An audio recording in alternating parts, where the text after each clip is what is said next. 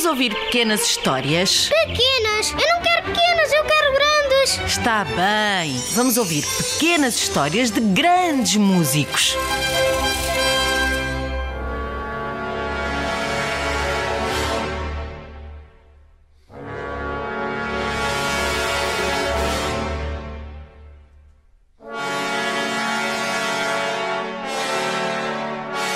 Johann Christian Julius Sibelius nasceu no dia 8 de dezembro de 1865 numa pequena cidade no Grande Ducado da Finlândia, na altura parte do Império da Rússia. Durante os longos invernos havia muitas vezes fome e por causa disso apareciam epidemias, doenças terríveis. O pai de Sibelius, que era médico, acabou por morrer de uma dessas doenças mortais, tifo. Tinha ele três anos. Claro que na altura não conseguia compreender o que acontecera. Brincou com uma pequena trompa durante o velório até que perguntou à tia: O papai não vai voltar, mesmo que eu o chame muitas vezes, pois não? Para sempre ficará gravado na sua memória o cheiro a tabaco da roupa do pai. As belas ilustrações de animais do livro que folheava sentado no seu colo. Ou até o som desafinado do forte piano que o pai alugara. Comprar um instrumento daqueles custava muito dinheiro. Mas o pai gostava tanto, Tanto de, de música. música. Sibelius costumava rastejar para baixo do piano e ficar muito atento.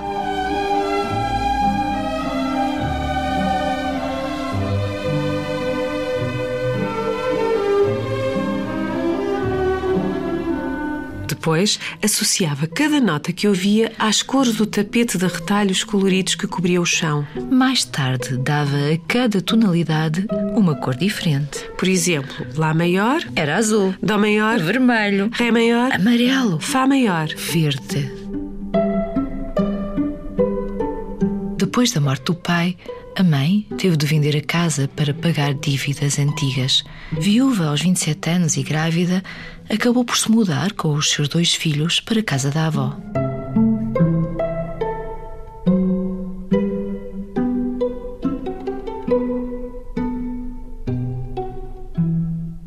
Dos acontecimentos mais importantes na vida de Sibelius era a viagem anual de verão a Lovisa, uma pequena terra costeira no sul do país. Passeios de barco, Brincadeiras sob as árvores. liberdade.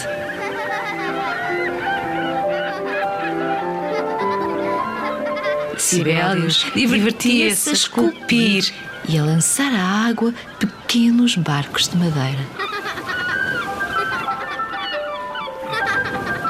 Um dos passatempos era identificar os barcos que navegavam à distância. E quando passava por lá a barca, que ainda pertencia em parte à família, todos corriam até ao porto. Sibelius, claro, era o primeiro a entrar e a descer até ao porão, deliciando-se com o cheiro a especiarias e a laranjas.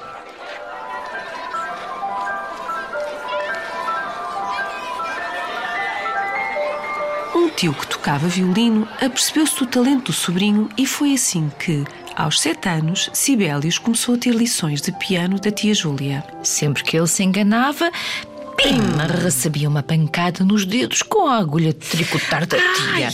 Para disfarçar os enganos, Sibelius começou a desenvolver hum, um certo talento pela improvisação, tocando outras notas.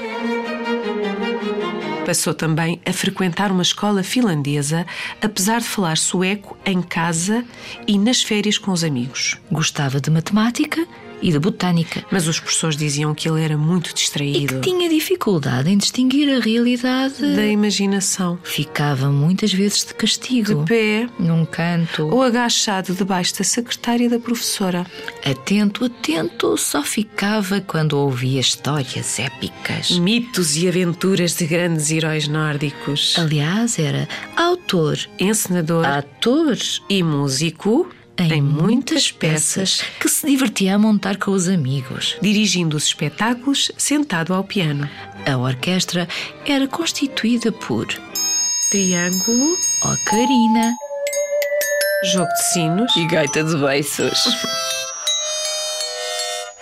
Em casa, a família também se divertia a tocar em conjunto.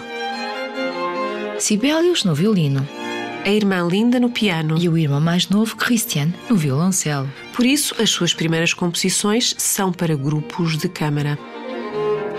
Apesar de só ter tido o seu primeiro violino à oferta do tio aos 15 anos, Sibelius estava decidido a estudar música e a tornar-se num virtuoso do violino, começando a ter aulas com o chefe da banda. Mas quando entrou na escola de música de Helsínquia, percebeu que era tarde demais para conseguir ser um violinista excepcional e foi aconselhado pelos professores a estudar composição.